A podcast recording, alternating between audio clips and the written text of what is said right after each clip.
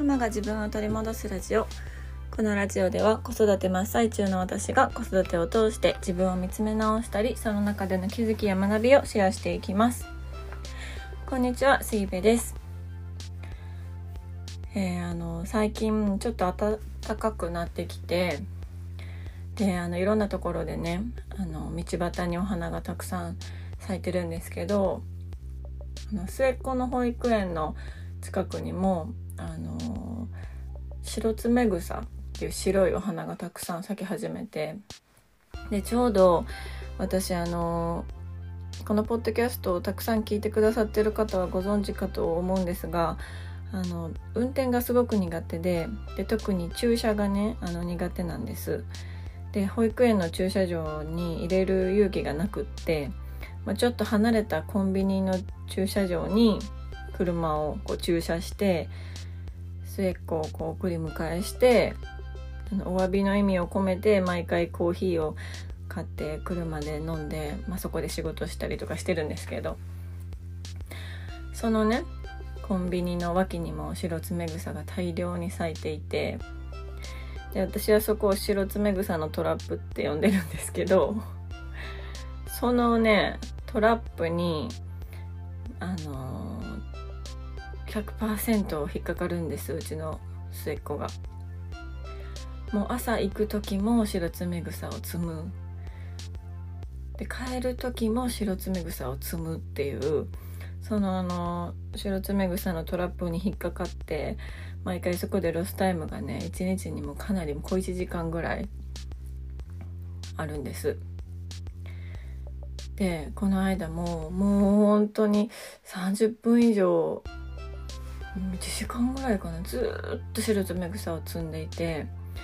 でも行くよとかいろいろ言ってみるんですけどスーパースーパー行くとかなんかお家帰ってなんかおやつ食べようとかあのもうニーニもネーニも帰ってきてるよとかなんかもうああれこれいろんな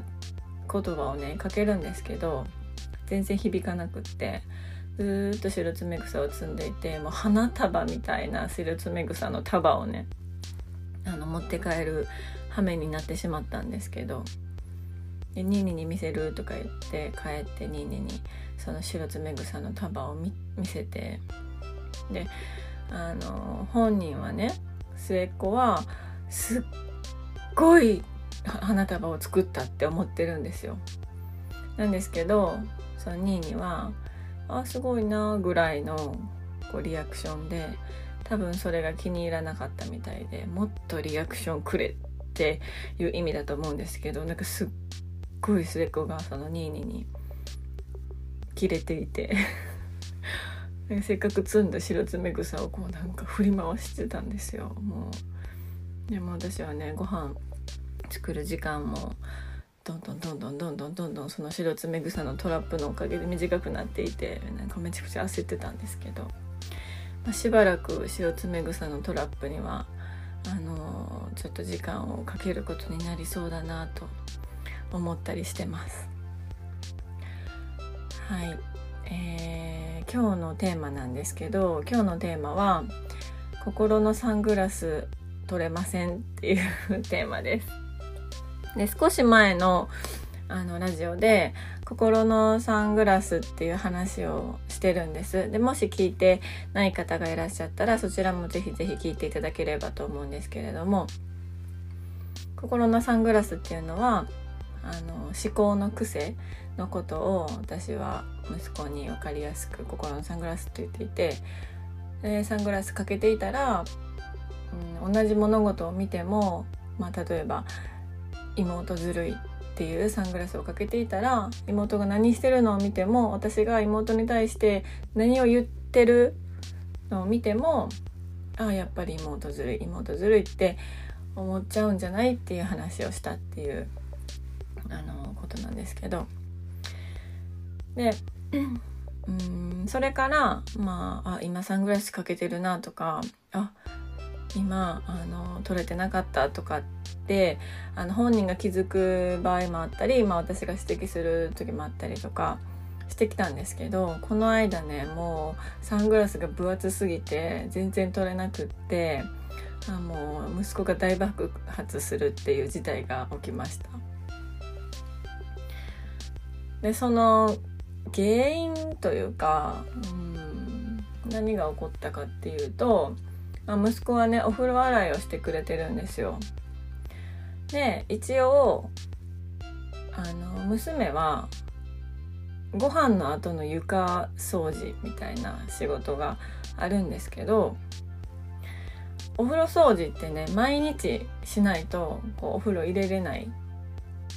んですよね。お風呂掃除をこうパスすることはできない。けれども食後の床掃除っていうのは最悪しなくてもまあいけたりとか。それか何か落とした人が取ったりとか。何か落ちてるなって思ったらこうあの私とか旦那さんが拾ったりとか。したりしてまあ別に絶対しなくてもいい仕事かなと思うんですよね。そう。だから、まあ、それをいいことに妹はね全然その仕事をしてなかったんですよ。なのに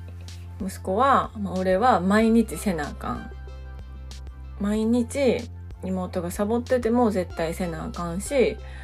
あのー、してなかったらお風呂掃除してないやんまだなんとか言われる。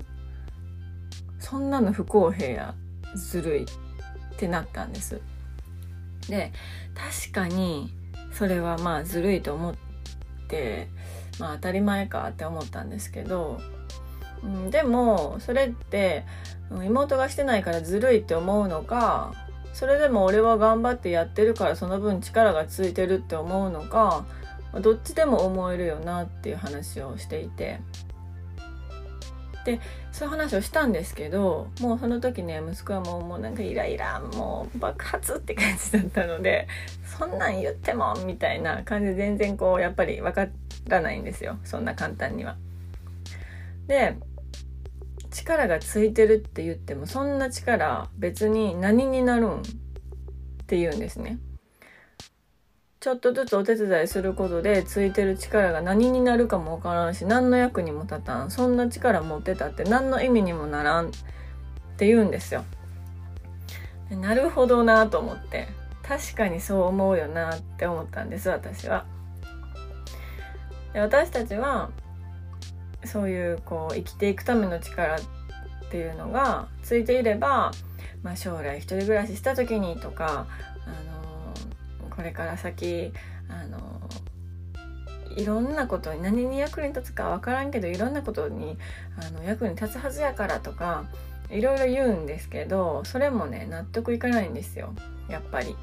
そんな将来のこととか何年も先のこと今言われたってとにかく今はお風呂掃除が嫌なんやっていう言い分だったんですね。そうでうんどうしようかなって考えてで一つ提案したことがあるんです。じゃあその力とかパワーとかついていく能力みたいなのって目で見えへんからなんなんそれって思うんじゃない？っていう話になったんですね。じゃあ、お風呂掃除したら、シール1個貼っていったらいいやんっていう、あの、ことになったんです。シールを今日お風呂掃除しました、1個貼る。じゃあ今日お風呂掃除しました、もう1個貼るってやって、どんどんどんどんそのシールが溜まっていくのをこう見える化すれば、あ、なんか振り返ったらこんなにもいっぱいのシールが溜まっててこんなにも自分に力があの備わってるんだってわかるんちゃうっって言ったんですね。でそうすれば妹の分も作れば妹の方があの掃除をしてなかったらそのシールがたまらない。だからちゃんとあのやってなくてずるいって思うんじゃなくって俺の方が頑張ってる俺の方が力がついてるもっとしようっていう気持ちになるんじゃないかなどうなのかなっていうのを考えて話しましたそしたらね意外とあのシールやるみたいな感じで 言ってきてまあ小3なんですけどね多分そういうちょっとシールがちょっとずつ溜まったりとか集めたりするのってまだまだ好きなんやろうなって思うのでちょっとこれはどうなるかわからないんですけどあのー、試行錯誤して新しく取り入れていこうかなって思ってます。でまたあのー、経過がねどうなったかここであのお話できたらなって思っております。はい、えー、最後まで聞いていただきましてありがとうございます。えーポッドキャストの概要欄に私のノートとインスタグラムの URL を貼っておりますので、えー、ご意見ご感想、あなたのエピソードなどあれば、ぜひぜひ教えていただければ嬉しいです。では、今日も一日素敵なものになることを願っております。